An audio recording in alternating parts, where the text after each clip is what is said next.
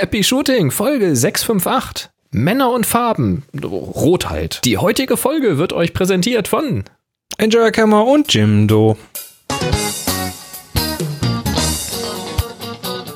Hier ist eine weitere Ausgabe von Happy Shooting, der Fotopodcast. Moin Moin. Guten Tag. Ich verfall schon ins Sabbeln hier. Ich habe übrigens ein paar Tage frei jetzt hier. Urlaub, cool, ne?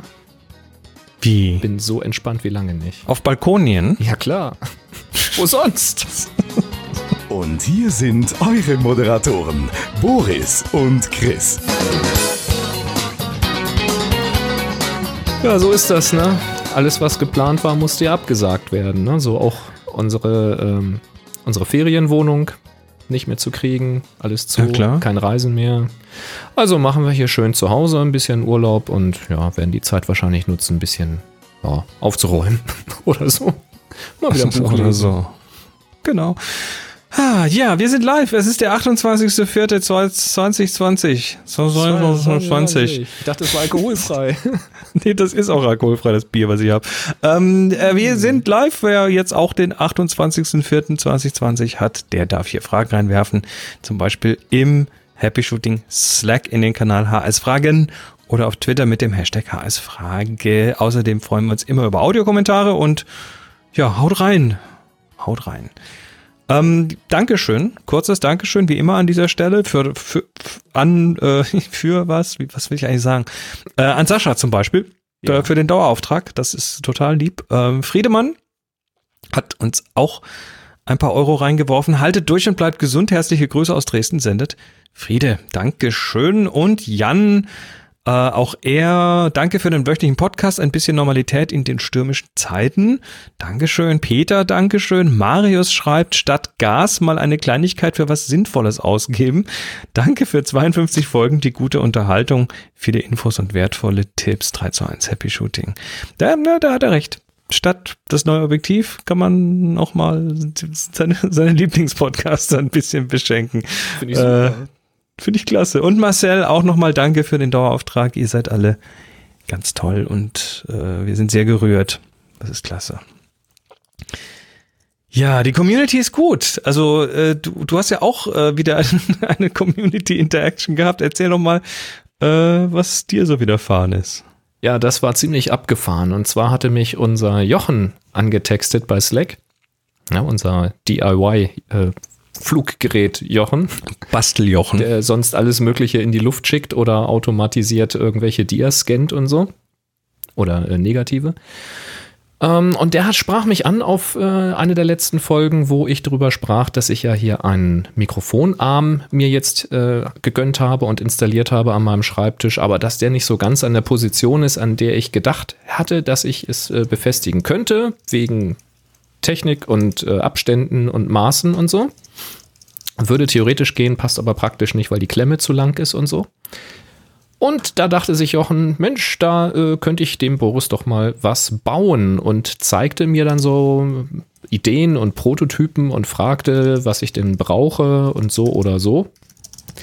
Ja, und dann kamen wir relativ schnell drauf, dass das mit einem Stück Holz, wo ein Loch drin ist und einer C-Klemme, ne, lange Rede, kurzer Sinn. Ich habe jetzt hier aus Holz gebaut, richtig schön mit Nein. abgerundeten Kanten, eine Halterung für den Mikrofonarm mit einer lackierten ähm, Stahl-C-Klemme, mit einem, mit einem Schraubmechanismus, mit einer Schraubbefestigung, die wirklich nirgendwo hervorsteht. Also man kann auch, wenn man sie fühlt, nicht ertasten. Man hat also nur den C-Winkel.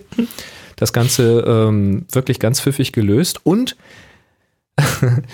ich kam mir ja schon ein bisschen schäbig vor, als ich dann diesen Holzblock sah und dann sagte, ja, hast du vielleicht auch noch irgendwas, um den ein bisschen dunkler zu kriegen? Irgendwie lasieren oder ölen oder hast du irgendwas da? Hatte er natürlich. Na, hat halt direkt mal so zwei Sachen gezeigt und dann waren wir kurz im Videochat und haben uns das angeguckt. Dann sage ich hier, das ist doch die richtige Farbe, passt fast perfekt zu meinem Schreibtisch. Und dann hatte ich ihm noch an meinem Schreibtisch gezeigt, den hatte ich mir ja seinerzeit auch mal bauen lassen von einem Tischler. Ähm, der hat so ein bisschen so eine Plankenoptik halt, so ein bisschen rustikal. Und der hat an den Ecken so Messing-Einsätze, so Messingquadrate. Mhm. Und wir hatten ursprünglich die Idee, die Mikrofonhalterung rund zu machen. Und dann sage ich, ja, dann kann man ja, sage ich so scherzhaft, auch noch ein Messingband so ringsrum laufen lassen, so optisch so ein bisschen als Unterbrechung und so. Und da hat er nicht mal gezuckt, sondern sagte, ja, hm, müsste ich mal überlegen, da bräuchte ich ja eigentlich nur, was erst so, ja, nee, das ist nicht so, auf der anderen Seite, da müsste ich ja nur, warte mal. ja, stellte sich raus, rund ist nicht cool. so einfach, weil da brauchst du eine Biegemaschine dafür, die hat er nicht. Aber ähm, die eckige Halterung, da sagt er, da kann er mir dann solche kleinen Messingquadrate reinsetzen. Und jetzt ist da noch so eine schöne Messingverzierung drin. Äh, müsst ihr euch jetzt gar nicht alles vorstellen. Ich packe mal zwei Bilder mit in die Shownotes, wie das Ding jetzt aussieht. Ja, hält. Also ist, äh, ist richtig cool, kann ich jetzt an der Stelle befestigen, wo ich es vorhatte. Stellt sich blöderweise raus, aber dazu musste ich es erstmal ausprobieren wenn ich es da festmache, wo ich es gerne fest haben wollte, ist zwar ein Problem gelöst, aber dafür ein anderes aufgebaut. Also ist, äh, hm, wahrscheinlich bleibt es jetzt am Ende doch auf der linken Seite. Was aber auch kein Problem ist, weil er hat mir gleich zwei C-Winkel gemacht mit verschiedenen Höhen, weil wir hatten abgesprochen, dass äh, an der Stelle ist das Holz dünner und an der Seite vom Schreibtisch deutlich dicker. Und da hat er mir noch eine passende C-Klemme für die andere Seite gemacht. Also ich könnte es auch auf der anderen Seite benutzen.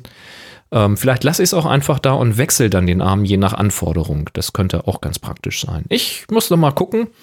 Ähm, ich habe es Jochen auch schon geschrieben, äh, an dieser Stelle aber noch mal hochoffiziell, Jochen, fettes, fettes Dankeschön. Das ist ähm, richtig, richtig stark.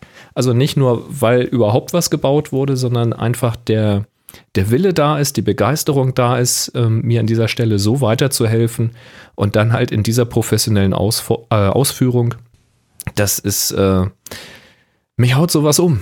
Ja, ich, ich finde sowas echt große Klasse. Ich, äh, ich liebe euch alle und äh, vielen Dank, Jochen. Richtig geil. Yo, was nicht so geil ist, ist das nächste. Ähm, nicht, dass sich das die meisten äh, nicht eh schon gedacht haben, aber Klostergeister fällt aus. Oh, das ja, das also es ist leider ja, der, also so die Entscheidung, wir, wir haben, wir haben jetzt äh, letzte Woche habe ich mit der Iris dort telefoniert, also die ja die, die äh, pädagogische Leitung macht im Haus und ähm, ja, da haben wir erstmal hin und her natürlich überlegt, könnte man vielleicht den Workshop irgendwie anpassen, dass er ja trotzdem funktioniert, aber wie, wer da war, weiß, also äh, dass wenn man da Abstände einhalten wollte, dann müsste man unglaublich äh, Verrenkungen machen, Gruppengröße mal, was weiß ich, auf die Hälfte oder ein Drittel reduzieren.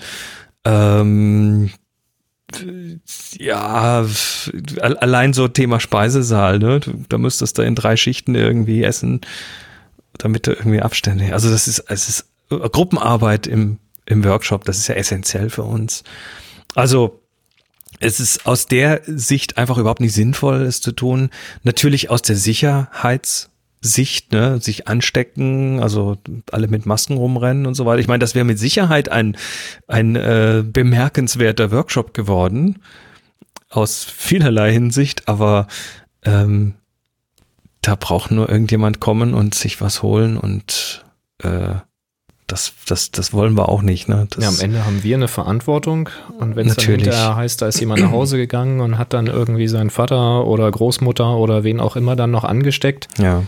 Also ich könnte mir das, das, auch nicht verzeihen, ganz ehrlich. Nee, und das, und was jetzt aber natürlich noch dazu kommt, und äh, das war jetzt quasi so der letzte, der letzte Nagel äh, in die Geschichte, und das ist halt, das Kloster ist ja auch ein Hotelbetrieb. Und Hotels sind zu. Und die sind auch in Baden-Württemberg mal mindestens bis äh, nach unserem Workshop-Termin zu. Also insofern, es ist einfach, es geht nicht, Punkt.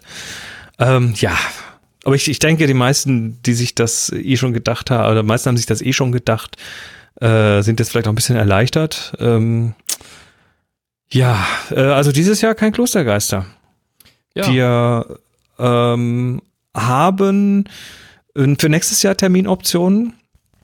Dann, äh, ja, müssen wir mal gucken. Das Kloster muss überhaupt mal gucken. Also bei denen fällt ja jetzt quasi fast alles aus oder eigentlich fällt bei denen alles aus.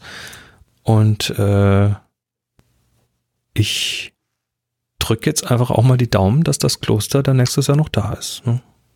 Also in dieser Funktion. Ja, Weil wollen wir alle hoffen. im Moment, im Moment, die haben ja, also äh, da, da ist ja, da ist ja so, so meine Situation als kleiner Selbstständiger, äh, keine Angestellten äh, und so weiter. Jetzt stell dir mal vor im Kloster, also wie viele Leute dahinter stecken, äh, die das Ganze am Laufen halten und so weiter. Die kannst ja ohne Einnahmen auch nicht ewig bezahlen. Also da passieren gerade, das sind, sind gerade sehr viele Eventualitäten. Absolut. Aber Ja. wir haben eine Option für nächstes Jahr. Und wir haben jetzt mal einen Termin für nächstes Jahr, beziehungsweise einen Terminzeitraum. Da müssen wir uns noch mal ein bisschen kurz schließen, wann wir das tun wollen. Der wird nicht im Mai sein, sondern wahrscheinlich etwas später. Ähm, wie gesagt, die Details werden wir noch klären. Ähm, alle, die angemeldet sind, werden auch in den nächsten Tagen noch ein Schreiben bekommen vom Kloster, also ein ganz offizielles äh, Absageschreiben. Es fallen natürlich keine Stornokosten oder sonst was an für euch. Also ähm, alle, die angemeldet sind, sind halt jetzt äh, abgemeldet sozusagen. Mhm. Und das gibt's dann auch nochmal schriftlich. Und äh, ja, so ist das. Wir überlegen gerade übrigens, ob wir in irgendeiner Form vielleicht äh, äh, zumindest Teile des Klostergeister-Workshops äh, vielleicht in irgendeine virtuelle Form rüber retten können. Das heißt, äh, ich gehe mal davon aus, dass ihr eh äh, nicht im Urlaub seid, wenn, der, wenn Ende Mai der Klostergeister stattgefunden hätte. Ähm, das heißt, äh, macht euch mal gefasst, dass ihr vielleicht noch von uns irgendwie eine Mitteilung bekommt, wie das dann konkret aussieht, auf welcher Plattform wir das machen, ob da, wie viele Leute dann da teilnehmen können, wissen wir alles noch eruieren, aber äh, es ist auf jeden Fall gerade so angedacht, dass wir da möglicherweise zumindest ein, ein bisschen einen Ersatz dafür machen. Wir haben ja schon die virtuelle Klosterküche eröffnet, äh, wo auch ab und zu mal so kleines, kleine Beisammenseins virtuell stattfinden.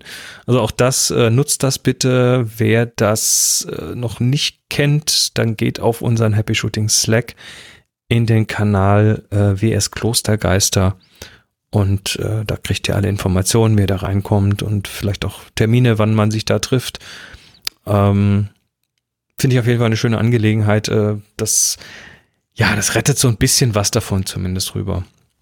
Da kann man dann auch virtuell gemeinsam Whisky verkosten, zum Beispiel. Na, auf jeden Fall. Und wie gesagt, was den Workshop angeht, Chris und ich haben da schon mal die Köpfe zusammengesteckt und haben da schon mal erste Ideen köcheln lassen und wir werden auf euch zukommen, wenn wir da präziseres wissen und vielleicht kriegen wir ja wenigstens einen kleinen Online-Workshop. Einige Sessions Die- daraus. In welcher Form auch immer. Das, Genau. wie gesagt, steht, ist noch weit offen. Sogar das Ob ist noch weit offen, aber wir, wir versuchen es. Wir arbeiten dran. Also Bock hätten wir beide. Jetzt müssen wir Jo. gucken, wie wir das technisch und logistisch äh, ja, umgesetzt bekommen mit euch. Mal schauen. Genau. Also, lasst uns anstoßen auf äh, hoffentlich äh, eine schöne Klostergeister Zukunft in den nächsten Jahren. Tja, fett die Daumen drücken. So. Kommen wir wieder zur Fotografie. Ja, es gab einen Nachtrag von Wolfgang zu dem Valimex-Samyang 24 mm Tilt Shift, wo wir, glaube ich, in der letzten Folge drüber gesprochen hatten. Da hatten wir so einen Link-Tipp bekommen. Und der Wolfgang schreibt, Guten Dach, schreibt er hier, ist ein Wort, Guten Dach, wie der Pfälzer sagt, zum 24er TS von Valimex bzw. Samyang. Ich habe das schon einige Zeit an meinen Nikons und bin recht zufrieden. Die Bildqualität entspricht in etwa meinem alten 24er MF Nikkor. Mit der D850 ist die Optik aber ziemlich überfordert. Meistens bin ich aber zu bequem, das Ding mitzunehmen, wegen Glasbollen, in Klammern schwer, und Handling, in Klammern hakelig. Chris, also du hattest, ähm, hat's übrigens bei den Klostergeistern schon mal in der Hand gehabt und fand's dem Kanon recht ähnlich. Vielleicht erinnere mich auch gerade. Ja, bei- ich erinnere mich auch gerade. Tilt-Shift-Workshop mal. Ähm, Nee, bei Klostergeister steht ja da. Ja, aber du hattest doch mal so eine, Ach so, eine dort. Tilt-Zisch- äh, Tilt- Ja, du- Tilt- äh, Shift-Session. So. Tilzisch? Zilt, Tilt, Zilt, Tisch. Zilt, Tisch. Du, in welchem. Kontext das war, weiß ich nicht mehr, aber ähm, ich, ich habe mich jetzt tatsächlich erinnert und ja, Also war, sieht- war quasi, quasi äh, dem, dem Kanon wie aus dem Gesicht geschnitten. Zumindest was die, was das, was, was das Visuelle angeht, wie jetzt die Qualität von dem Ding genau ist, habe ich nicht getestet. Und er sagt, dass tatsächlich gibt es das Objektiv schon ein paar Jahre und schickt mal einen Link zu DP Review und siehe da, 2012 schon. Mhm. Also gar nicht mal so neu. Spannend. Ja, ich finde es aber dann, ja, aber was ich interessant finde, ist, dass man selten über das Ding was hört oder liest, auch ja. im Kontext von, äh, von Tilt-Shift-lastigen Dingen und deshalb, ja, entweder hat Samyang hier einen schlechten Job gemacht mit Vermarktung oder die Leute interessieren sich nicht dafür oder ist es halt einfach nicht so toll optisch. Aber wie gesagt, ich kann es nicht sagen. Es also es aber ist so halt schon spannend, ne? Weil normalerweise ist ja immer so ein bisschen Naserümpfen bei Valimex oder Samyang. So, ja, die mögen ja schon eine tolle Qualität haben, was sie in vielen Fällen auch tatsächlich haben. Aber es ist halt manueller Fokus und das ist mir zu langsam oder zu unbequem bei Tilt Shift ja nun überhaupt kein Problem, weil die sind eh immer manuell Fokus. Also es macht überhaupt keinen Unterschied. Mhm. Ähm, schon ganz interessant eigentlich. Also von daher war das trotzdem ein guter Tipp, finde ich. Aber Wolfgang, ja, auf jeden für Fall. die Ergänzung, dass das Ding gar nicht so neu ist. Das finde ich jetzt äh, schon wieder sehr spannend. Vielleicht haben wir sogar schon drüber gesprochen und ich habe es wieder vergessen. Das würde dann für den schlechten Job von Samyang und Valimex, was das Marketing betrifft, sprechen. Sehr interessant. Ja, und wir haben noch ein Feedback, nämlich vom Gewinner der Frisuraufgabe vom letzten Mal. Da schreibt der Helmar nämlich, der hatte gewonnen. Hallo Boris und Chris, super, ich freue mich, dass ich bei HS Frisur gewonnen habe. Eure Aufgaben erfüllen genau ihren Zweck. Ich bekomme immer wieder einen netten Stups, um mal wieder kreativ an ein Motiv heranzugehen, beziehungsweise mir erstmal eins auszudenken. Einige meiner Bilder wurden zwar schon besprochen, bei HS verdreht, HS offen oder HS Börse, aber das ist mein erster Gewinn. Das zwei, äh, der, der 62 mm Filterhalter passt genau auf meinen Lumix 12 bis 60 mm. Ich werde ihn also gut ausprobieren können. Viele Grüße aus dem Homeoffice, Helma. Sehr cool. Das fand ich natürlich einmal toll, weil es halt ähm, genau bestätigt, dass das mit den Aufgaben ja auch so ankommt bei euch. So als kleiner Stups, um mal wieder kreativ zu werden oder ja, um sich selbst eine Aufgabe zu stellen. Und zum anderen fand ich das natürlich super, weil ähm, solche, solche Präsente, die halt eine fixe Größe haben, so wie hier eben 62 Millimeter, die sind halt schon auf eine sehr spitze Zielgruppe. Und dass jetzt natürlich noch jemand gewinnt, der auch diesen Durchmesser zu Hause hat, das ist natürlich umso geiler. Also Helma ist auch schon verpackt, tatsächlich liegt hier schon verpackt und wird die Tage dann zur Post kommen. Hab jetzt nämlich auch einen Mundschutz, ich kann jetzt wieder rein. Das ist gut. Mund-Nasenschutz bitte. Ja, natürlich. Immer wenn man, wenn jemand Mundschutz sagt, dann, dann, dann sehe ich, dann sehe ich vor meinem inneren Auge mit, also ich war ja, ich war ja jetzt, ähm, heute ist Dienstag, gestern Montag war ich äh, einkaufen, also am 27. der erste Tag der Maskenpflicht. Äh, ich, ich renne ja eh schon seit Wochen mit Maske wenn ich einkaufen gehe. Und äh, tatsächlich hatte auch äh, hier in, in Wunsdorf äh, um die Ecke ähm, jeder und jede im Laden eine Maske auf. Mhm. Also Mitarbeiterinnen, Mitarbeiter, aber auch Kundinnen und Kunden. Und äh, das war erstmal sehr erfrischend, weil ich habe gehört, dass es in anderen Ecken nicht so gut geklappt hat. Aber was ich, was ich dann tatsächlich, äh, was mich sehr genervt hat, ist, dass, ich sag mal, gefühlt, gefühlt drei Viertel der Menschen einfach äh, die Maske also entweder unter der Nase haben oder die klafft an der Seite so weit auf, dass du von hinten schräg reingucken kannst und der Nase siehst oder, oder unter, äh, unter den Augen, also neben der Nase, diese, diese Streifen nicht angedrückt sind, dass halt irgendwie das Ding quasi nicht wirklich sehr wirksam ist. Also bei vielen war es eher so ein Alibi gefühlt. Ja, vielleicht trotzdem besser als nichts. Erstmal David schreibt, er hat schon viele Kinnschützer gesehen. Ja, ja das habe ich auch gesehen. Auch, ja. Ja. Hört auch schon von Kindern, die das in der Schule nur anmachen, wenn die Lehrer kommen. Naja. Mhm. Schwieriges Thema. Aber ich habe jetzt zumindest ah. eine. Ich äh, kann dann also auch zur Poststelle rein. Das ist gut. Ähm, äh, wir haben gute News, sehr gute News. Ihr erinnert euch an Lilly, Lilly Zeifert, die wir hier ja schon, mit der wir schon ein paar Mal hier gesprochen haben. Und die Lilly hat, äh, hat ja unter anderem, weil sie, ähm, weil sie studieren möchte, und zwar möglichst selbstständig studieren möchte mit ihrer Behinderung, mit ihrer körperlichen, äh, hat sie ja gesammelt für einen speziellen Rollstuhl, den Skebo Pro. Das ist so ein, was ganz Abgefahrenes aus der Schweiz, was hier in Deutschland nicht mal annähernd von der Kasse unterstützt wird, weil es hier keine Hilfsmittelnummer hat oder so ähnlich. Und äh, sie hat ja da so ein, so ein Crowdfunding laufen und äh, ja, mit dem Teil kommt sie halt Treppen hoch und runter und kann viele, viel mehr Dinge selber tun, ohne Hilfe zu benötigen und kann damit dann auch studieren. Und äh, das ist jetzt finanziert, das Ding. Geil. Nicht wahr? Also ja, es, es ist tatsächlich. Gedauert, aber es hat geklappt. Ja, das war jetzt auch keine ganz kleine Summe, aber sie hat das Ding, sie, äh, ich glaube, sie hat den, kriegt ihn jetzt übergeben oder hat schon, ich habe es dann nicht mehr weiter verfolgt, aber muss noch mal gucken gehen. Ähm, und äh, ja, das finde ich ziemlich cool, weil, weil es ja äh, auch, weil ja auch einige von euch da mitgeholfen haben und da ein bisschen was gegeben haben. Also das ist mit auch euer Erfolg. Mhm. Und ich, äh, das äh, ist, also ich finde das stark. Ich finde das echt stark. Ich hätte das auch, und ich bei auch stark, kurz dass, gelesen, wo sie das geschrieben hatte und war total ja. happy und habe schon gedacht, ob wir sie vielleicht noch mal in den Podcast kriegen, wenn sie das Gerät hat. Ich werde es mal versuchen, ganz klar. So ein bisschen Erfahrungsbericht. Das wäre schon ja. cool. Ein selbstbalancierender Rollstuhl, der Treppen hoch und runter kann. Äh, es ist der Hammer. Ja, schon ein cooles Teil. Und, und ich meine, wer, wer Rollstuhlfahrer kennt, ne, so mit so einem normalen Rollstuhl, also sie kann ja eh ihre, ihre Hände nicht verwenden, die kann ja ihren ganzen Oberkörper nicht wirklich verwenden, da hat sie wenig Kontrolle drüber und äh, hat dann ähm, ja, also kann mit einem normalen Rollstuhl eigentlich nicht wirklich was anfangen und wenn sie es kann oder könnte, dann wäre quasi jeder Bürgersteig, jede, jede Bürgersteigkante wäre schon irgendwie ein Hindernis für sie und sie bräuchte halt ständig jemanden und mit dem Ding braucht sie das nicht.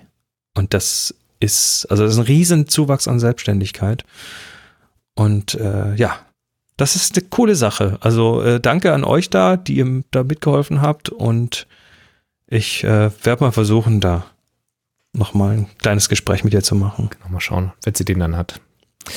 Ach ja, schönes Ding. Ja, wir kommen zur Gerüchteküche. Dinger gibt es offensichtlich auch demnächst wieder bei Canon. Da waren wir ja immer schon so ein bisschen am Naserümpfen und dann so von wegen nicht mit der Zeit gehen, so bei Canon und Nikon. Und dann kam Nikon dann raus mit den vollformatigen Spiegellosen und Canon hat das auch so ein bisschen versucht. Und da geht ja jetzt auf die R6 relativ, äh, auf die R5, Entschuldigung, auf die R5, eben nicht auf die R6, sondern auf die R5 relativ viel ab, gerade was Canon da so rausstreut an Informationen. Viele sagen, ja, schön R5 Schlachtschiff, eine R6 würde mich viel mehr interessieren, bla bla. Ja, auch interessant, es könnten aber zwei M-Nachfolger noch dieses Jahr kommen, wird gerüchtelt. Ähm, Hoch. Nämlich ein Nachfolger für die M50 und ein Topmodell über der M6. Also es mhm. zeichnet sich so ein bisschen ab, dass dann die R-Serie das Vollformat, also 35 mm formatigen Sensor hat und die M-Serie dann sich auf APS-C festlegt. Um, ähm, ja, und da sollen halt auch dieses Jahr nochmal zwei Modelle rauskommen. In zwei Kategorien. Genaues weiß man noch nicht. Aber ich sag mal so, ganz unplausibel ist das nicht, ne? Wenn da jetzt gerade Technik entworfen wird auf der R-Serie, da ist mit Sicherheit was dabei, was auch in die M-Serie runtertropfen könnte. Was mich natürlich fragen lässt, wird dann vielleicht in die M-Serie von Canon auch der Sensor Stabi reinrutschen? Warum nicht? Warum nicht? Ne? Ich meine, jetzt haben sie das im Haus, jetzt wissen sie, wie es geht, jetzt haben sie es geübt und äh, könnte man dann überall reinbauen, ne? Klar. Hm. Also Sicher? viel mehr weiß ich nicht dazu. Das sind nur so Ankündigungen. Mehr gibt es noch nicht. Äh, solltet ihr mehr darüber erfahren haben oder Seiten haben, wo schon mehr darüber steht, schickt uns gerne einen Link an info@happyshooting.de. Tja.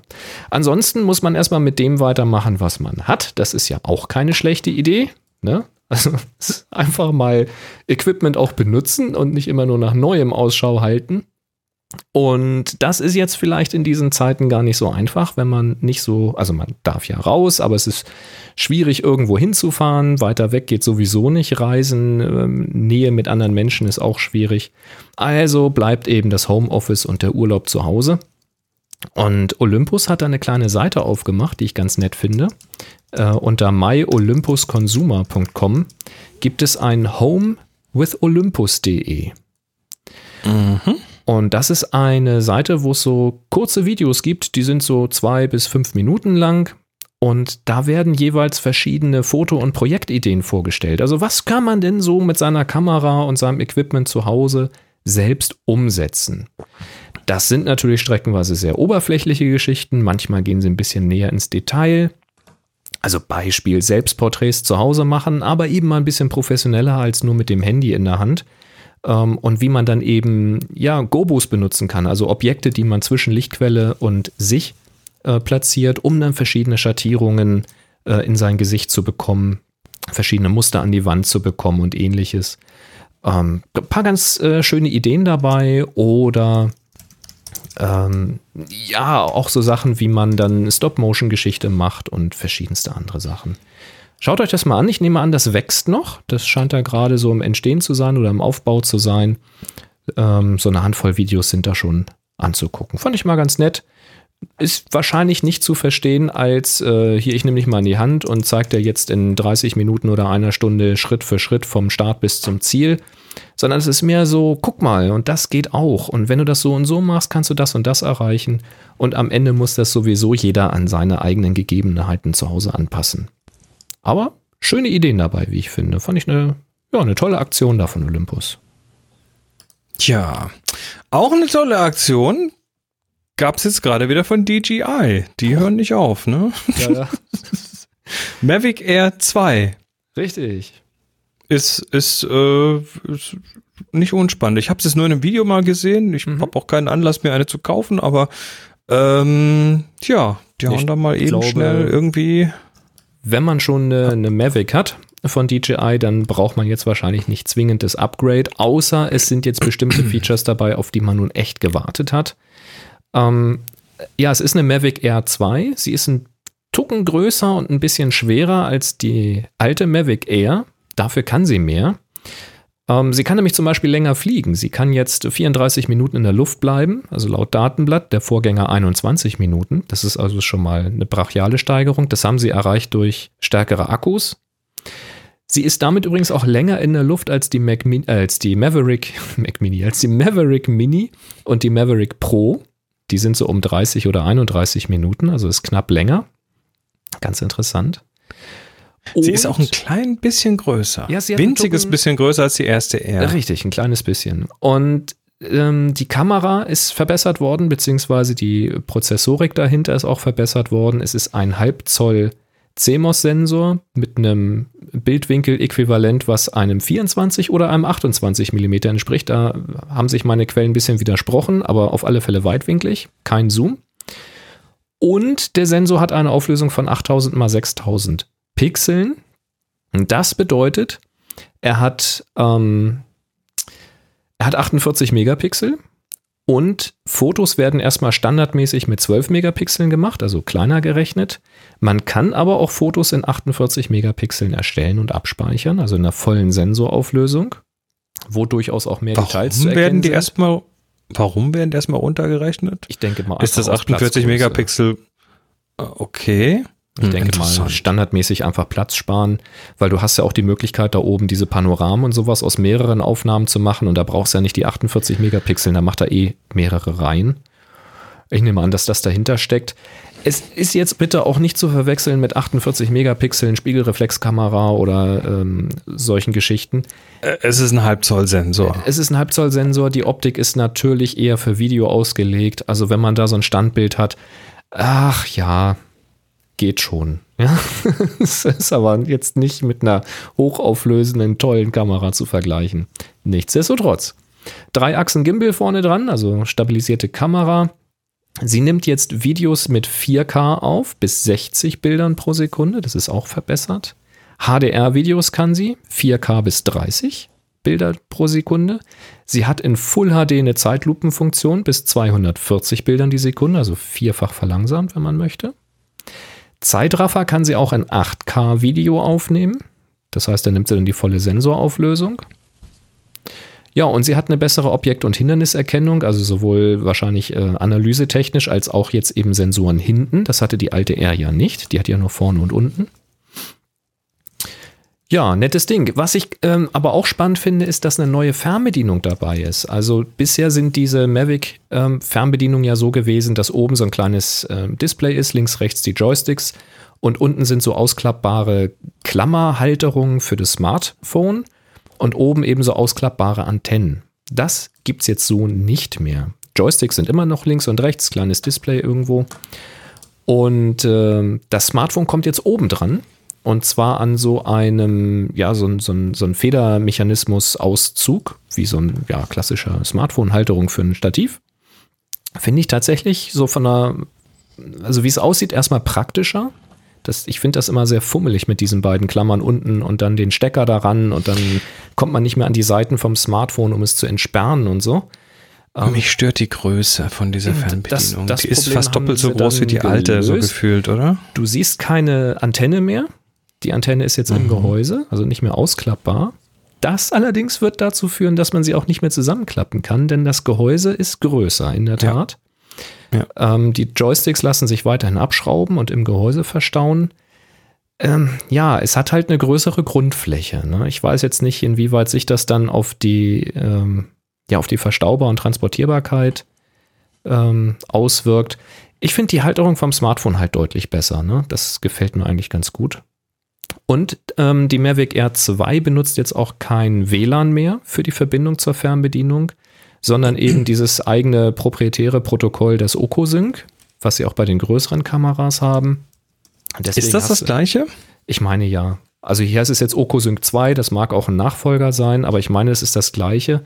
Ich habe noch keine Antwort auf die Frage gefunden, ob man denn mit den anderen Fernbedienungen auch die Mavic Air 2 fliegen kann, weil es gibt ja da diese äh, Fernbedienung von DJI, wo quasi das Smartphone mit eingebaut ist. Ob das zum Beispiel kompatibel ist, das weiß ich nicht. Ich würde es vermuten, dass das so ist. Ähm, ja, aber dieser, dieser, ähm, dieser OcoSync-Standard, der ermöglicht eben eine sehr, sehr gute und flüssige Bildübertragung, auch bei sehr großen Entfernungen. Also das Ding kann wohl irgendwie 10 Kilometer wegfliegen. Äh, darf man ja nicht, weil dann sieht man es nicht mehr. Aber es geht. also warum nicht? Äh, ja, nice. Wie gesagt, ist ein bisschen schwerer geworden. 570 Gramm wiegt das Ding jetzt. Ich glaube, dass äh, die alte R lag irgendwo bei 450 oder so in der Größe. Kann, sein, ja. Ja, also ist auf alle Fälle äh, nicht zu vergleichen mit der Mini. Oder ähm, wie hieß die ganz kleine jetzt, die sie, die sie gemacht haben? Die unter diesen 250 Gramm war. Das ist doch die Mini. Ist das die Mini, ne? Doch, ja. Genau. Also es das, gab, es, es, ja, ja, das ist die Mini. Die, die, die ganz kleine ist, die 249 Gramm ist die Mini. Dann ja. ist das die Mini, alles klar. Also damit ist das nicht zu vergleichen. Man muss sie also registrieren. Sie schafft bis zu 68 Stundenkilometern. Das ist flott. Sie hat 8 GB Speicher intern und einen SD-Kartenslot. Das war, glaube ich, bisher auch so. Oder zumindest bei der Pro ist das so. Und zumindest in den USA kommt das Ding jetzt raus mit AirSense. Das ist ähm, so ein, äh, ich habe diesen Funkstandard D, D irgendwas vergessen. Das ist so ein Funkstandard, wo auch die Flugzeuge sich drauf bemerkbar machen. Das heißt, wenn irgendwelche Flugzeuge in der Nähe sind, dann kriegst du eine Warnung auf dein äh, Smartphone und wird angezeigt, wo andere Flugzeuge unterwegs sind. Das Ganz ist nett. ADSB. das ADSB, ist, äh, exakt. Und Ja, ich, ich weiß nicht, wie, wie weit das in Flugzeugen verbreitet ist. Da könnten wir jetzt vielleicht mal äh, den Bernd an, anhauen. Der, Der der, das, ja. müsste das wahrscheinlich ruckzuck beantworten können. Aber das ist so eine Collision äh, Awareness Technologie, die halt bei Flugzeugen, wenn sie das haben, dafür sorgt, dass sie sich gegenseitig warnen können, wenn da was irgendwie im Flug, Flugpfad liegt oder so ähnlich. Genau weiß ich es nicht. Und sie haben geschrieben, Corona-bedingt kommt das erstmal nur in den USA. In den anderen Ländern äh, weltweit wird das trotzdem verkauft, aber ohne dieses AirSense. Äh, es soll dann aber wohl später, ne, Spätsommer oder sowas, auch äh, das Modell mit diesem AirSense in den anderen Ländern geben. Ich weiß nicht, ob das per Software nachgerüstet wird oder ob das Hardware ist. Da müsste man jetzt nochmal genauer nachschauen. Tja, ansonsten ist sie so eingeordnet zwischen dem Mini, die eben kleiner ist, und der Pro, die teurer ist. Ähm, da sind wir dann auch schon bei Ich- der Mavic Air 2, da sind wir bei 850 Euro. Ab Mitte Mai erhältlich. Und es gibt das Flight More Bundle, ne, 200 Euro Aufpreis. Da hast du dann hinterher insgesamt drei Akkus, hast noch eine Tragetasche dabei und so einen Ladegerätadapter, wo du dann gleich irgendwie vier Akkus dran aufladen kannst. Und jetzt halte ich fest, im Flight More oder Fly More äh, Bundle heißt es, Fly More Bundle, endlich ein ND-Filter mit dabei. Ich weiß nicht, ob einer oder mehrere, aber es sind ND-Filter. Ich glaube mehrere. Dabei. Das ist mich das wichtigste Zubehör gewesen, wenn man Cine, ähm, äh, Cinema, Cinema, wie sagt man, Cinema, ähm, kinomäßig, äh, cinematografisch, Cinematisch. cinematisch, danke, viel einfacher. Wenn man äh, cinematisch filmen möchte, dann brauchst du halt ähm, eine lange Belichtungszeit. Und das kriegst du bei viel Sonne eben nur mit einem ND-Filter hin. Ansonsten geht er nämlich mal zu auf sehr, sehr kurze Belichtungszeiten automatisch, um nicht überzubelichten. Und dann hast du immer so, ja, so einen Staccato-Effekt, wenn du irgendwo so lang fliegst. Nicht Ja. so schön. Ähm, deswegen ND-Filter waren Pflicht. Jetzt sind sie mit dabei. Finde ich gut. Ich bin ja ein bisschen verwirrt über die Einordnung und den Namen. Also die Mavic Air. Wenn du die mal in der Hand gehalten hast, dann kommt die mit, mit einem sehr klaren, deutlichen Design rüber. Und äh, die Mavic Air 2, also die neue jetzt, die kommt so überhaupt nicht rüber. Ne? Die, kommt, die kommt wie so eine Mavic Pro daher. Mit so einem komischen grauen Hammerschlaglack und äh, macht irgendwie so einen komplett anderen Eindruck, so als ob sie einfach eine geschrumpfte Mavic Pro wäre und nicht in dieser Mavic Air 2 Linie laufen würde. Ich will mir, ich verstehe nicht ganz, wieso die jetzt quasi den Mavic Air Namen bekommt, weil sie sieht nicht aus wie eine. Ja, sie haben jetzt mal. den ganzen Kameras einen einheitlichen Look gegeben. Sie haben jetzt alle so diesen, diesen grauen Look und nicht mehr so diesen schwarz-silbrigen. Ah, Die sehen jetzt alle quasi gleich aus. Das ist jetzt wahrscheinlich die Mavic-Linie. Ich weiß nicht, ob Hm. das bedeutet, dass es dann neben der Mavic noch eine andere Linie geben könnte. Ich glaube es ja eher nicht. Das gibt's ja, die haben ja die ganzen Pro-Geschichten haben sie Ja, ja die, die, die ganz fetten, das meine ich ja nicht. Ich meine jetzt für den Konsumerbereich. Also ich was, glaube nicht, was dass wollen da sie da nebendran anderes noch kommt. mal machen? Ich denke mal, Was die wollen sie Mavics da noch parallel halt grau. machen? Die Farbe finde ich übrigens gar nicht mal so glücklich gewählt, weil gegen, gegen den Himmel, gerade wenn es bewölkt ist, siehst du die ja quasi gar nicht mehr. Ne? Wobei, wenn die mehr als 30, 40 Meter weg ist, siehst du die auch nicht mehr wirklich. Da Naja, spielt dann die Farbe keine große Rolle mehr. so, so neonrot könnte man sie also ich machen. zumindest mit meinen Augen, du, da ist alles verloren. Also ich war schon kurz davor, die tatsächlich gelb anzusprühen. Hab's dann aber gelassen, weil ich dachte, ich mache vielleicht irgendwas kaputt. bringt, glaube ich, nichts. Glaube ich nicht. Egal, äh, wir, Aber nettes Werden Teil auf Sie- jeden Fall. Also äh, ja, ja, von den Daten her, schick, schick. schick, schick. Jetzt muss man nur noch irgendwo hinreisen dürfen, wo man sie auch verwenden kann. Das ist das Hauptproblem. Wo darf man sie fliegen lassen? Äh, Nun gut, ähm, lass uns mal, lass uns mal zu dem nächsten Punkt kommen. Oh, ich mach mal, ich mach mal Ton, ne? Das hilft. Happy Shooting, der Fotopodcast. Werbung. Wir werden nämlich wieder unterstützt von Enjoyer Camera. Das sind die mit dem Fotozubehör. 5% auf jede Bestellung mit dem Gutschein Happy Shooting 2020. Und äh, wir haben heute wieder ein Teil, was wir schon mal besprochen haben, aber was immer noch grenzgenial ist. Und das ist der Light Blaster. Der Light Blaster äh, sieht von der einen Seite aus wie eine Kamera, nämlich ein Bajonett von der Kamera drauf. Und auf der anderen Seite äh, kann man einen Blitz reinschieben. Also was macht der Light Blaster? Ähm, es ist ein, Ad eigentlich ist es ein Adapter zwischen Blitz und Objektiv. Ne? Auf der einen Seite schiebst du einen Blitz rein, auf der anderen Seite machst du ein Objektiv dran. Also hier ein richtiges, also EOS-Objektiv mit einem Bajonett und so. Und zwischendrin schiebst du Dias rein. Und dann projizierst du den Blitz quasi auf den Hintergrund oder auf das Subjekt, was du fotografierst, mit was auch immer du tun möchtest. Ähm, wir hatten den mal, war das beim äh, Schlossgespenster-Workshop? Bin in einer Sekunde wieder da. Oh, Boris ist weg. Okay. Gut. Ähm, ja, also wir hatten den mal auf dem Schlossgespenster-Workshop, so viel ich weiß, und äh, weiß jetzt nicht mehr, wer den dabei hatte aber diese entsprechenden Dias oder auch äh, hier Carsten, äh, Carsten korrigiert auch Masken, ja, es gibt auch Masken, also im Prinzip so so, so eine Art Gobos ähm, und hatte dann die, äh, da hatte dann jemand, als wir da mit Models gearbeitet haben, quasi einem der Models in den Hintergrund Engelsflügel geblitzt. Ja, also die Kamera löst den Blitz aus über Funk und der Blitz, der blitzt dann das entsprechende Bild, ja, zum Beispiel auf den Hintergrund, in diesem Fall eben hinters Model. Aber damit hat man im Prinzip alle Möglichkeiten. Also Hintergründe kann man sich damit dann quasi einfach äh, mal eben erzeugen und äh, was drauf passt an Objektiven ist auch alles, also entsprechenden EOS-Mount, das heißt, äh, oder ein EF-Mount, das heißt ein EF-Objektiv, äh, das kann weitwinklig sein, das kann entsprechend, äh, das kann entsprechend auch ein Tele sein, also aus der Entfernung und so weiter. Also man hat damit ähm, ja sehr interessante Möglichkeiten, um seine Hintergründe oder auch Vordergründe zu gestalten. Äh, ich habe hier ein Beispielbild gesehen von jemandem, der hat das dann verwendet, um mit einem Stroboskopblitz auch tatsächlich die Bewe also das zu bewegen und dabei ein Blitz strobeartig äh, abzufeuern. Auch sowas geht. Also es ist ein sehr spannendes kleines Teil und ähm, macht aus jedem Aufsteckblitz einen, einen mobilen Dia-Projektor sozusagen, der dann beim Fotografieren durch einen Blitz erhellt wird.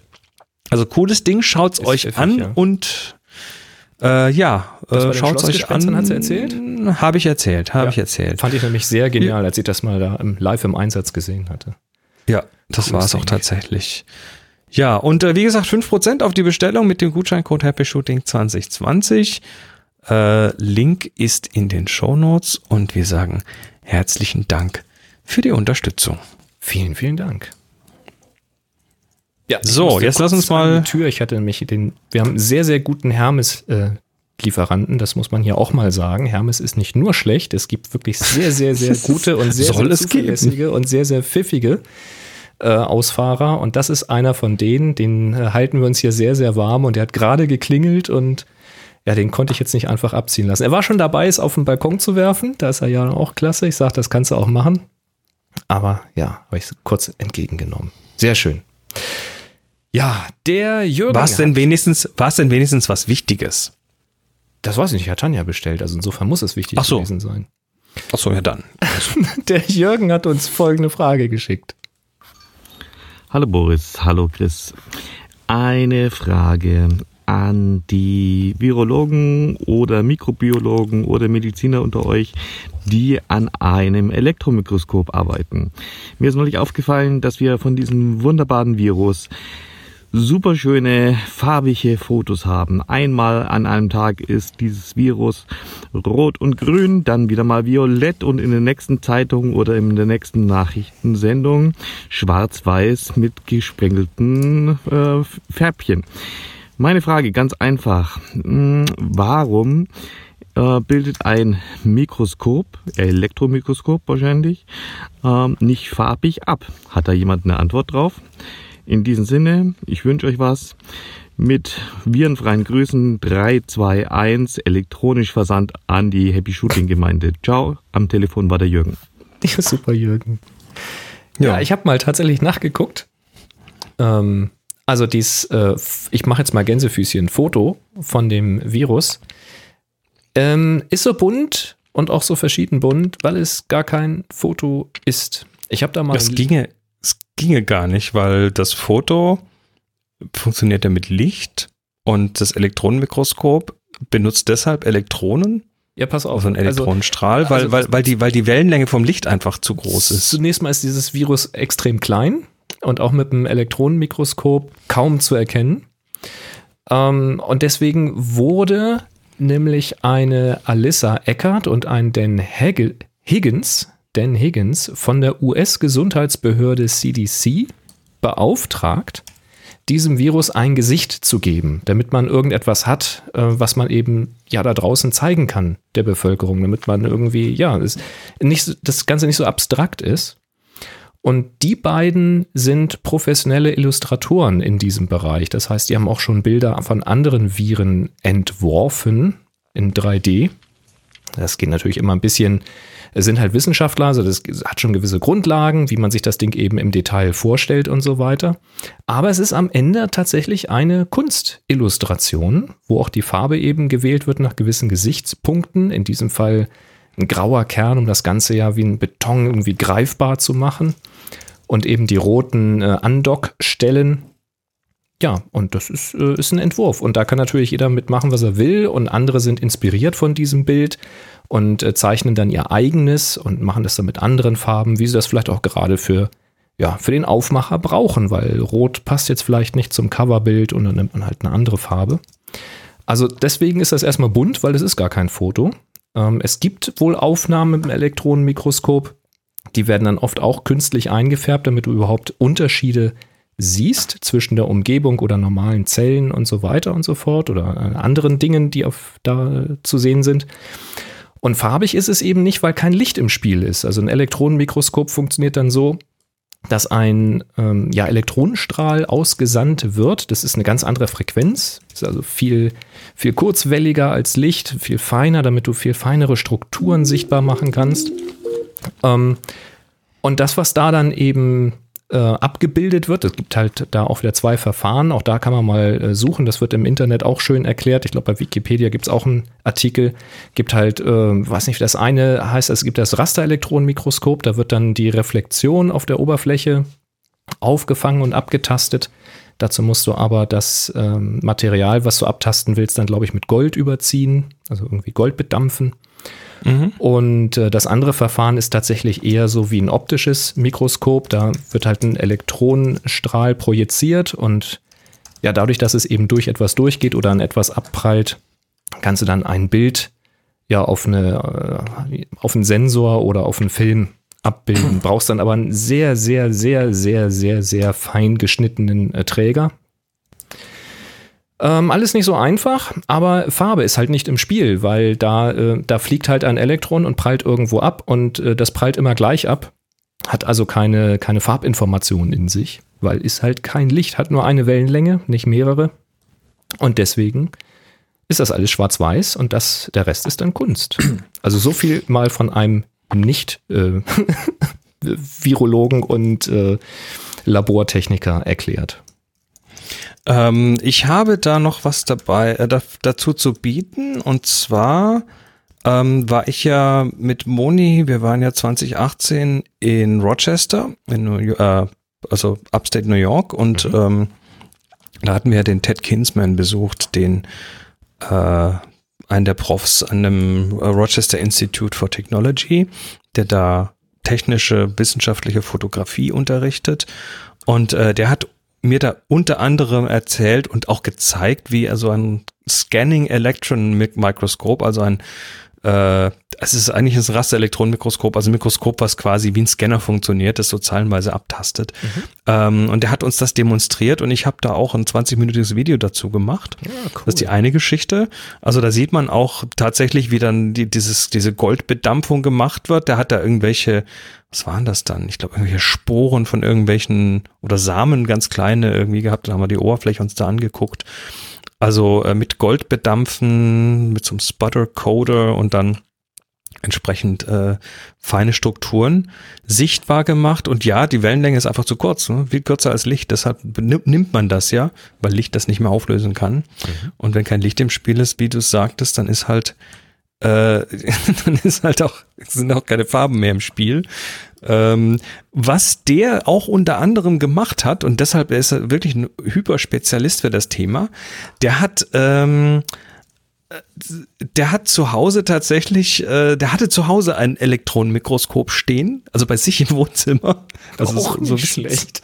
So, so wissens verrückter Wissenschaftler ist der. Und ähm, der hat äh, da äh, Rasterelektronenmikroskop-Aufnahmen gemacht von Marihuana. Ach, also schön. von den Blättern und den Strukturen da drauf. Und ähm, die sind tatsächlich, das sind keine Illustrationen, das sind tatsächlich Rasterelektronenmikroskopaufnahmen, äh, die dann aber eben auch nachkoloriert sind, ne, wo dann einfach, damit man die verschiedenen Strukturen besser sehen kann, die entsprechend äh, eingefärbt werden. Und da hast du tatsächlich im Prinzip jede künstlerische Freiheit, weil auf dem äh, Größenniveau gibt es keine Farben. Das heißt, du kannst auch einfach bunt machen, wenn du willst. Das, das, das, das, das verzerrt keine Realität, das erzeugt eine Realität. Und äh, wenn man sich diese Bilder anschaut, also ich habe das Buch hier und ich habe tatsächlich auch einen handsignierten Druck von ihm. Ähm, Es ist faszinierend, wie dieses Zeug im Detail aussieht. Und so gute Rasterelektronenmikroskopaufnahmen in so viel Detail äh, sieht man selten. Also das Buch heißt It's Cannabis. Ja, sie haben Cannabis zu Hause, sie bauen Cannabis an. Ich, ich brauche das für künstlerische Abbildungen. Genau. Also auch dazu gibt's ein Video von Tech Insider, das habe ich jetzt auch mal verlinkt. Da sieht man ihn so ein bisschen auch bei der Arbeit und so weiter. Und dann das Video, wo ich ihn, äh, wo er mir das erklärt hat und äh, mir gezeigt hat, wie das geht. Und der, das ist wirklich, ne, der hat das drauf, der macht das mit, äh, mit links. Also wirklich so, ja, ne, hier ein bisschen, da ein bisschen, ach ne, passt schon und so und so und zack, zack, fertig. Tja. Ja, Und man kann vielleicht noch ergänzen, die Geschichte mit den Einfärben oder Färben findet natürlich nicht nur im makroskopischen, äh, mikroskopischen, sondern auch im makroskopischen Bereich statt. Das heißt auch Aufnahmen so von Jupiter und Saturn, von den Nebeln und den Monden und äh, auch ganz ganze ganze Galaxien und äh, Sternenwolken und so ähm, werden gerne halt ja eher künstlerisch eingefärbt, weil das Material selbst entweder tatsächlich nur in Schwarz-Weiß ist weil es oft ja auch Ja. aus verschiedenen Wellenlängen zusammengesetzt wird. Also da kommt dann ähm, Radiobereich mit rein, natürlich der optische Bereich mit dazu. Dann hast du halt oft noch irgend so einen äh, X-Ray, hier sag schnell, Röntgenbereich mit drinne und so weiter und so fort. Und das wird alles übereinander geworfen, um dann eine Illustration zu kriegen. Und dann geht man eben schon mal künstlerisch daher und färbt das so ein, dass das, was man zeigen will, gut rauskommt. Oder dass man ein tolles Wandbild hat, je nachdem. ja. Schönes Ding. So, ich Könnte, ähm, könnte übrigens auch mal ein schönes Heimarbeitprojekt sein, so im Urlaub. Äh, Schwarz-Weiß-Fotos machen und die hinterher wieder nachkolorieren. Ist eine schöne Aufgabe. Gibt es verschiedene Techniken dafür. Na gut, äh, komm, kommen wir zu was anderem, womit man sich beschäftigen kann, wenn man zu Hause sitzt und nicht weiß, wo einem der Kopf steht. Ähm, sind zum Beispiel Spielzeuge. Und hier hat tatsächlich jemand, äh, da bin ich so über so eine kleine Vierer-Bilderserie gefallen, die ich total spannend fand. Da hat jemand ein äh, Auto genommen, so ein, was kann ich so, 20 Zentimeter großes äh, Modellauto und hat dann ein Bild gemacht, äh, wie dieses Auto bei Nacht äh, in, mit Höchstgeschwindigkeit durch den Regen fährt. Und äh, die Art, wie er es gemacht hat, fand ich faszinierend. Und zwar hat er das Ding äh, vorne irgendwie erstmal festgebunden, auf eine Treadmill gestellt, also so ein, so ein Laufband. Ähm, und hat das dann aus dem entsprechenden Winkel mit entsprechenden Lichtern belichtet und äh, mit einer Sprühflasche mit Wasser drauf gesprüht.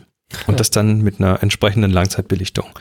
Äh, ja, du, du siehst das, äh, das fertige Bild und äh, das ist schon extrem überzeugend. Also da geht schon wirklich viel, wenn man mal so ein bisschen äh, mit den Sachen spielt. Fand ich einfach ein schönes Beispiel dafür, was man so hinbekommen kann, wenn man, ja, wenn man Langeweile hat.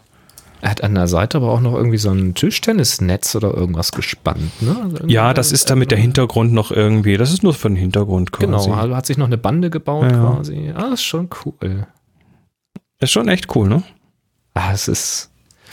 Ich finde das schon faszinierend so. Also Leute kommen schon auf Ideen. Finde ich gut. Und es ist nicht wirklich sehr aufwendig, was er, was er da gemacht hat. Ähm, noch ein Update, was jetzt gerade durch die, äh, ja, nicht wirklich durch die News ging. Zumindest habe ich nicht viel drüber gelesen, aber Doch, es geht ist um, wirklich. S- du hast es mitbekommen, okay, es geht um Starlink und zwar, ähm, kennen wir ja die Problematik, haben wir hier jetzt sehr ausführlich schon breit getreten. Ne? Die, die Satelliten machen Lichtverschmutzung und Astronomen und Astrofotografen mögen das nicht, weil das Bilder und auch Forschung behindert oder potenziell behindert.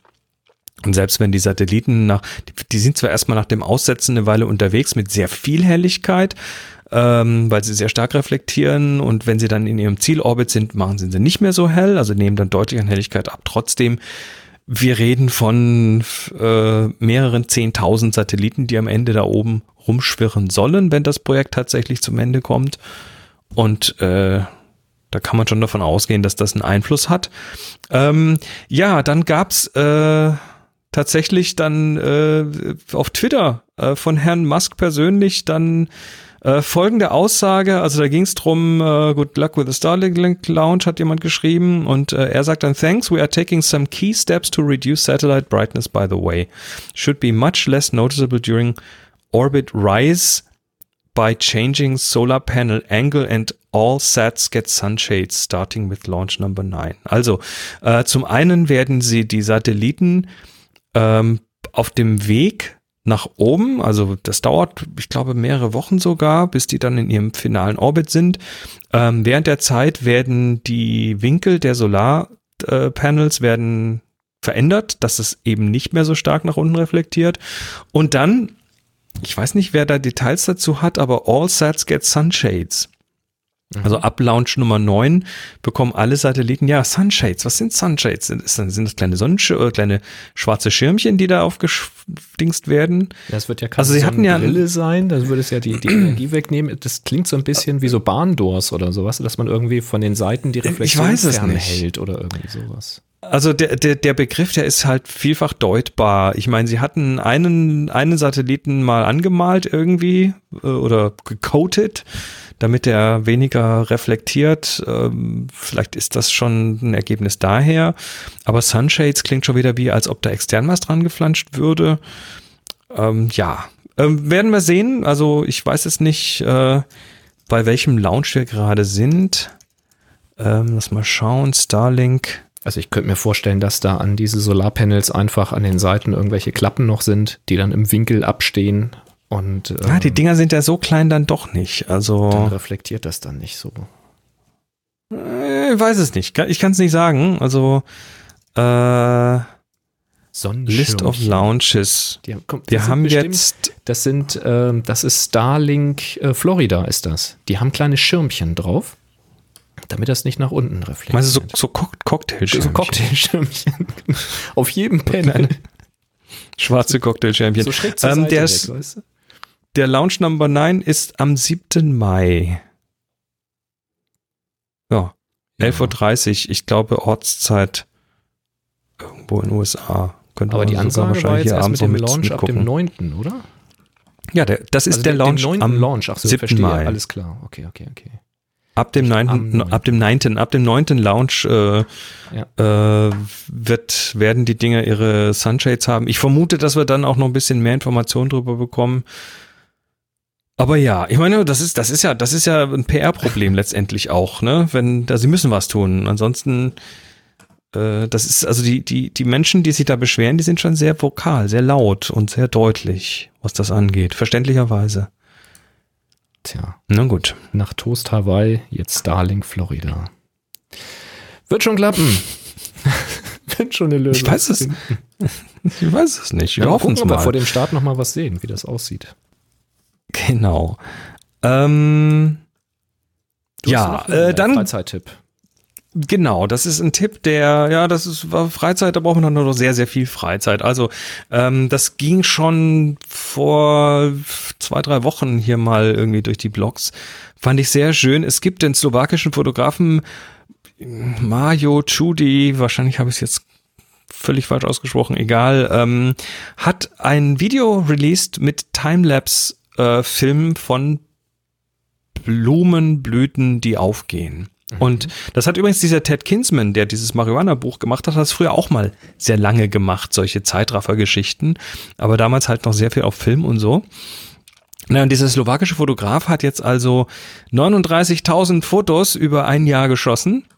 Äh, das sind 1276 Stunden von Blumen, die irgendwie erblühen.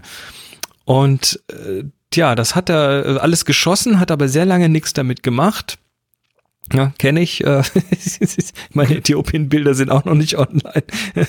ähm, ja, und äh, jetzt hat er aber dann wegen Corona und so weiter jetzt die Zeit gehabt, ne, weil er zu Hause sitzt, sagt er, er macht jetzt mal was mit den Dingern und hat jetzt diese 1276 Stunden Video auf dreieinhalb Minuten äh, oder Bilder hat er auf dreieinhalb Minuten Video kon kondensiert sozusagen. Und äh, es ist, also hat nicht alle genommen, aber über 27.000 haben es dann tatsächlich geschafft da rein. Und äh, ja, das die längste und es ist ein Wunder, Wunder, wunderschön. Also das Video ist tatsächlich richtig klasse. Das ist eins der besten in diesem Bereich, äh, die ich kenne. Ähm, weil du musst ja bei solchen Sachen auch unglaublich drauf achten, weißt du, da, also du, du musst die, du musst das Licht kontrollieren, weil sonst hast du Flackerei. Du musst äh, letztendlich auch Bewegung kontrollieren, ein Stück weit. Ähm, nicht nur die Kamerabewegung selber, aber so Blumen, die bewegen sich ja nicht immer ganz flüssig zwischen den Einzelbildern und da muss man also wahrscheinlich auch noch tweaken, wo es geht. Ja, und, Und er hat sagt also- die Kamera auch bewegt. Also, Hat er natürlich auch, ne, mit so, mit so äh, motorgesteuerten Dollys und so weiter. Und äh, er, er schreibt, äh, das, das längste, die längste Blüte hat, äh, war eine Purple Orchid, also eine, äh, eine, äh, was ist Purple? Violett? äh, lila? Mann, lila. Eine lila Orchidee, äh, da hat er über 424 Stunden filmen müssen dafür. Ja, aber es ist unglaublich, also da ist äh, Post-Production-Arbeit vom Feinsten drin. Hat er auch zum Beispiel hier in, einzel- einzelne Insekten rausnehmen müssen, die da irgendwelche über Blumen ge- geklettert sind und so weiter. Also da musste echt viel, viel machen und das bei 27.000 Fotos. Sagenhaft gutes Video. Richtig gut. Pur, Also- pur. Red Knight sagt pur, pur. Purpur. Ja, M- Männer und Farben, ich weiß noch nicht. Das ist lila fertig. Rot halt. So. Rot halt, genau. Es ist irgendwo in dem Bereich. Ich bin Ja. völlig gefangen von diesem Video. Ich habe hier mal auf Play gedrückt. Das ist Ja, es war ein ist- Fehler. unfassend, wie fließend diese Bewegungen sind. Also da hat Das er ist wirklich unglaublich, vom ne? Timing mit den Aufnahmen. Das ist Kunst, wirklich. Und zum Ende hin auch immer noch mal, wie sie wieder zugehen. Ist ja brillant. Ja, absoluter Guckbefehl. Ähm, sehr schön. Toll Ja, und das auch. nächste, das, das nächste Video, wir haben noch einen Videotipp. Ähm, auch das hat uns beeindruckt und das ist äh, von John Obstadt. Der hat mit seinen Kids zusammen, das ist schon einen Monat alt, aber der hat da mit seinen Kids zusammen, hat er äh, die Jetpack-Sequence aus Thunderball hat er in Lego nachgebaut. Und das ist, ja, also das kannst du jetzt mit dem Blumenvideo nicht ganz vergleichen, Nein, aber Das ist eine völlig andere Richtung.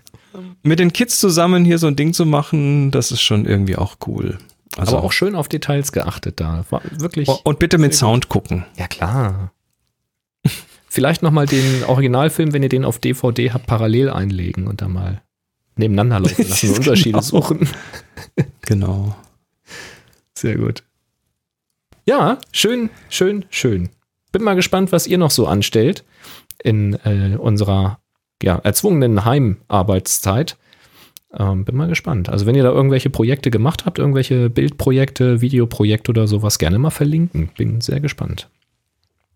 Gut. Verlinken kann man sowas zum Beispiel hier. Happy Shooting, der Fotopodcast. Werbung. Wir werden nämlich auch wieder unterstützt von Jimdo, wo ihr euch relativ einfach, hm, sogar sehr einfach, eine Webseite bauen könnt. Ja, geht ziemlich einfach. Ihr geht mal auf happyshooting.de slash Jimdo und dann könnt ihr da starten. Ich empfehle euch, wenn ihr wirklich überhaupt keine Ahnung habt von ja, Ges- Gestaltung und äh, Schriften und Farben und äh, Programmieren wollt ihr sowieso nicht und überhaupt, dann wählt da mal den Dolphin beantwortet einfach ein paar Fragen zu eurem Projekt, zu eurem Geschäft, was auch immer. Und dann werdet ihr präsentiert mit einer ja, vorbereiteten Seite. Die richtet sich so ein bisschen an der Ansprache, an, an den Kunden oder an den Besucher, abhängig davon, was ihr da so an den Fragen beantwortet habt.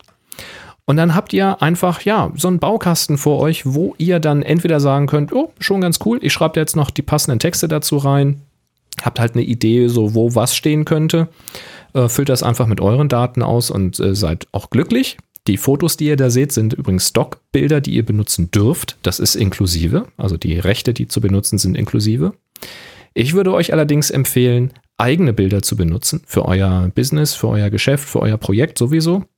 Also wenn ihr jetzt irgendwie ein Restaurant habt oder irgendwie was anbietet, eine Bastelei, eine Bastelarbeit oder sowas, macht selber gute Fotos oder fragt mal hier in der Happy Shooting Community, ob es hier nicht ein paar Fotografen gibt oder ein Fotografen, Fotografin reicht euch ja schon, ähm, der oder die in der Lage ist oder auch Lust hat, euer Projekt mal fotografisch zu begleiten oder euch ein paar tolle Fotos zu machen. Denn so eine Webseite und auch ein Shop, den ihr da bauen könnt, lebt natürlich wirklich von diesen Bildern. Das ist nicht nur erwiesen, sondern das kann ich aus eigener Erfahrung auch sagen.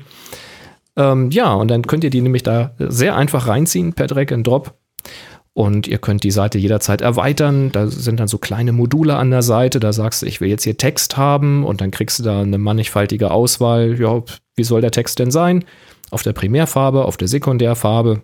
Das ist da alles schon in der Vorschau zu sehen, wie das dann hinterher ausschaut. Und übrigens, welche Farben da genommen werden, das könnt ihr sehr einfach selbst entscheiden. Da kann man sich so Farbschemata zusammenstellen und dann eins nehmen. Oder aber ihr habt vielleicht schon ein Logo, ein eigenes Logo mit Farbe drinne. Oder ihr habt einen Briefkopf mit Farbe drin oder irgendwie so etwas, was ihr gescannt habt. Das könnt ihr da hochladen als Grafik und dann schlägt euch Jimdo aus diesem Logo, aus diesen Farben, die es da entdeckt, ein Farbschema vor, was eben dann dazu passt. Das kann man dann noch ein bisschen anpassen, wie bunt man es haben will. Also will man viele verschiedene Farben haben oder wenige. Ich empfehle da eher wenige.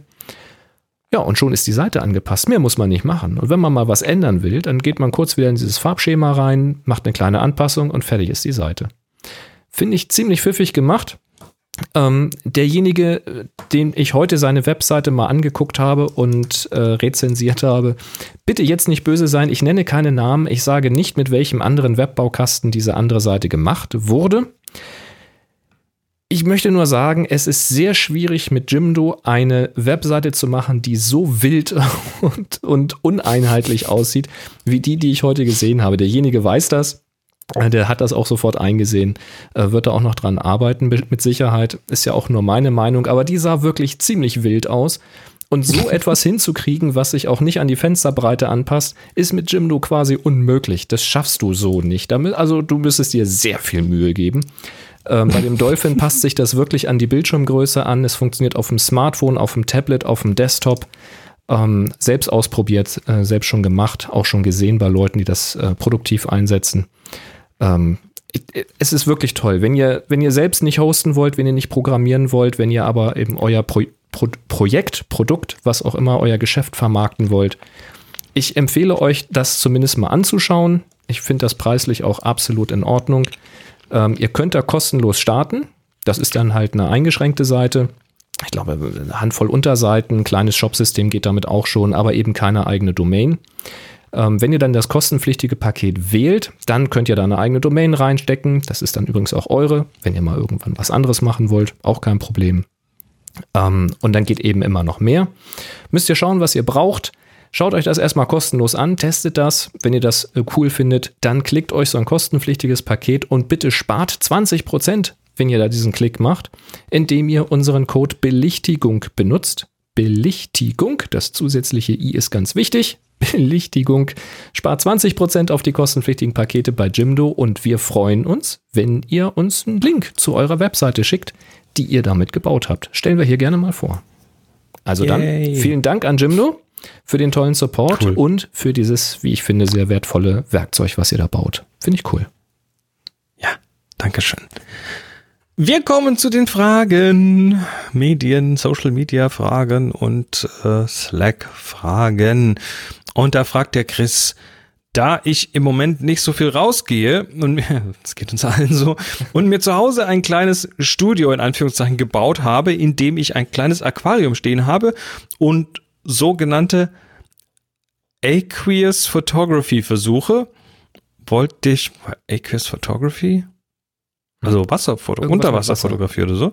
Wollte ich mal nach ein paar Tipps fragen, wie beleuchtet man am besten? Gibt es Unterschiede bei weißen und schwarzen Hintergrund? Wie vermeide ich Reflexion an der Scheibe, Blitze und oder Dauerlicht? Ich habe einen Baustrahl, eine kleine LED-Leuchte und zwei Blitze, wovon einer auch Slave sein kann. Vielleicht ist das ja ein kleines Thema für den Podcast. Liebe Grüße, Chris. Also Wasseraquarium ähm, und ja, Flüssigkeiten, die sich da drinnen verteilen und ähnliches.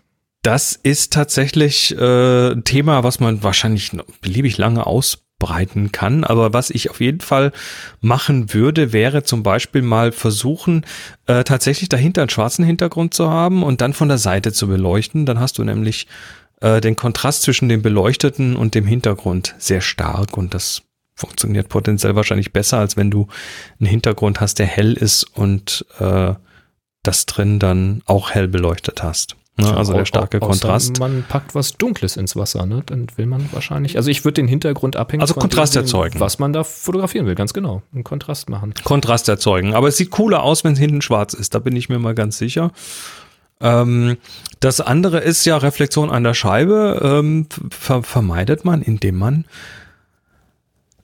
versucht, jegliches Licht zwischen Kamera und Scheibe oder was sich auf der Scheibe reflektieren könnte, zu äh, wegzuschwärzen. Das heißt, äh, im Zweifel macht ihr so ein trichterförmiges großes Ding aus Papier und macht das zwischen Kamera und Objektiv, ne? Wie so eine äh, zwischen zwischen Objektiv und Aquarium. Sag Also nur quasi- Ultimate Lens Hood. Entschuldigung. Ist, Wir hatten diese Kick- Ultimate Lens Hood hier. Kickstarter-Projekt Gibt's auch bei unserem Sponsor. Das ist so ein, so ein Ja. Gummischlauch, der vorne vors Objektiv kommt. Das ist eben kein Schlauch, das ist ein Trichter. Kein, kein Schlauch, ein Trichter, exakt. Also, also wie eine ähm, wie eine Streulichtblende, nur in groß und labbelig. Ja, ganz genau.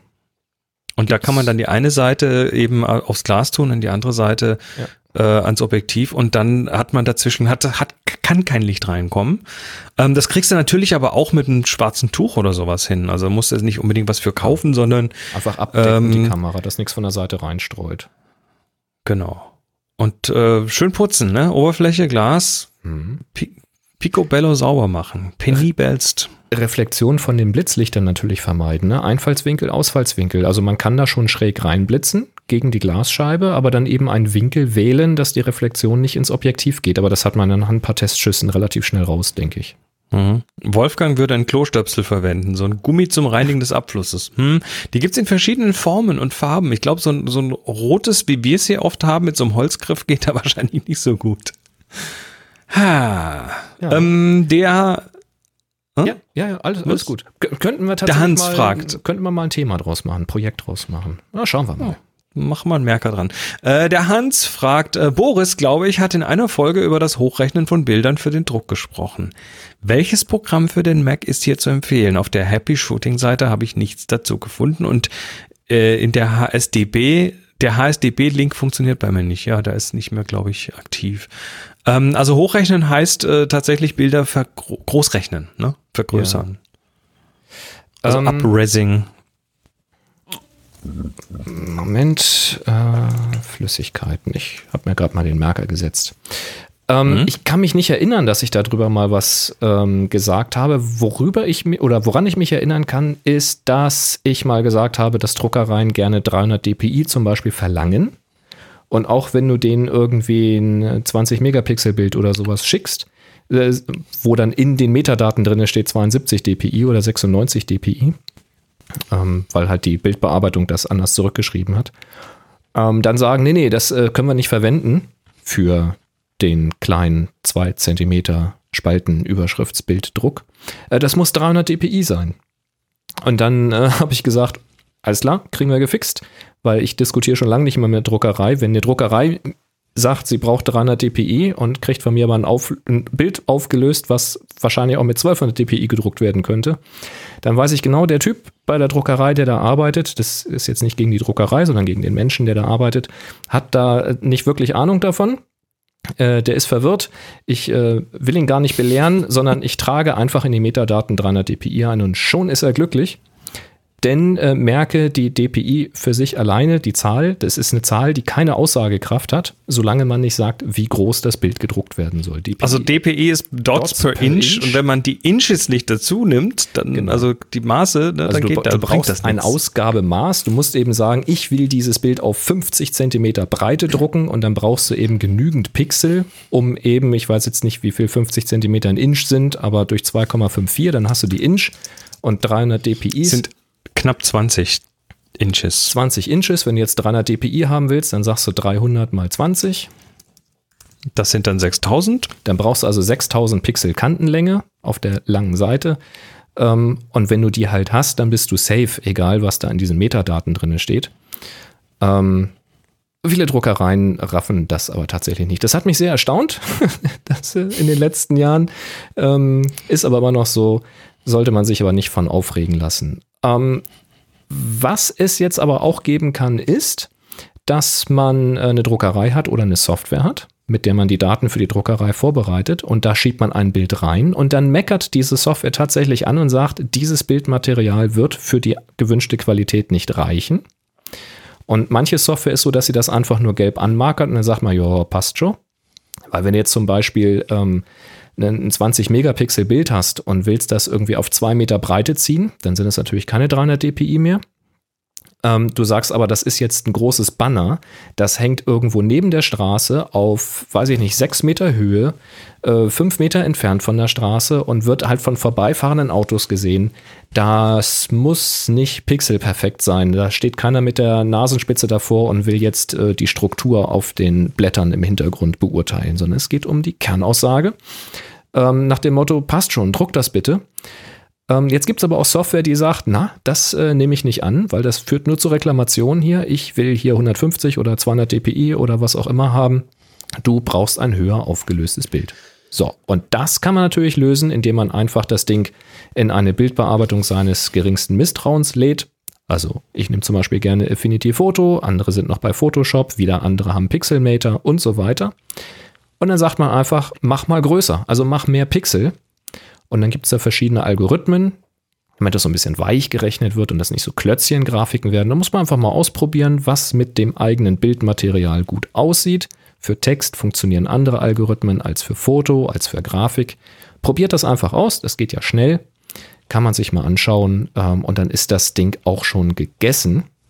Und dann gab es noch einen Bonustipp. Ähm, da habe ich mich noch dunkel dran erinnert, als ich es wieder gelesen habe. Insofern danke an die Diskussion im Slack.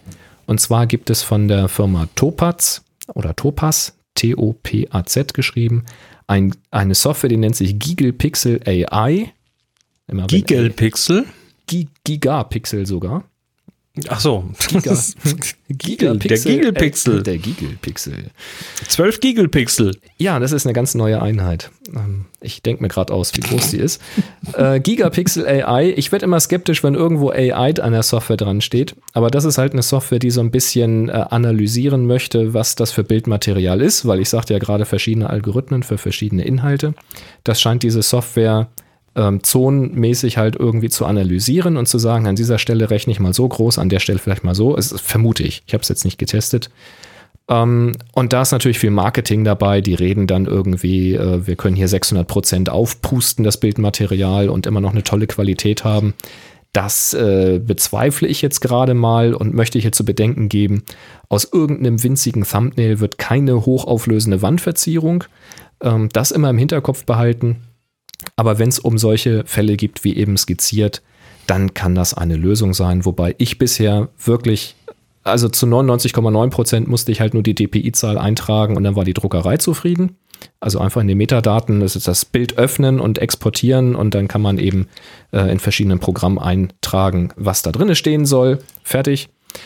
Und bei Software, wie gesagt, die gemeckert hat, dass die Auflösung nicht reicht, ich aber wusste, dass mir das reicht, das kann man sich ja leicht ausrechnen, ähm, dann bin ich einfach dahergegangen in Infinity Photo, hab's groß gerechnet und fertig. Also keine große Wissenschaft. Tja, ja. der Thielmann. Schön.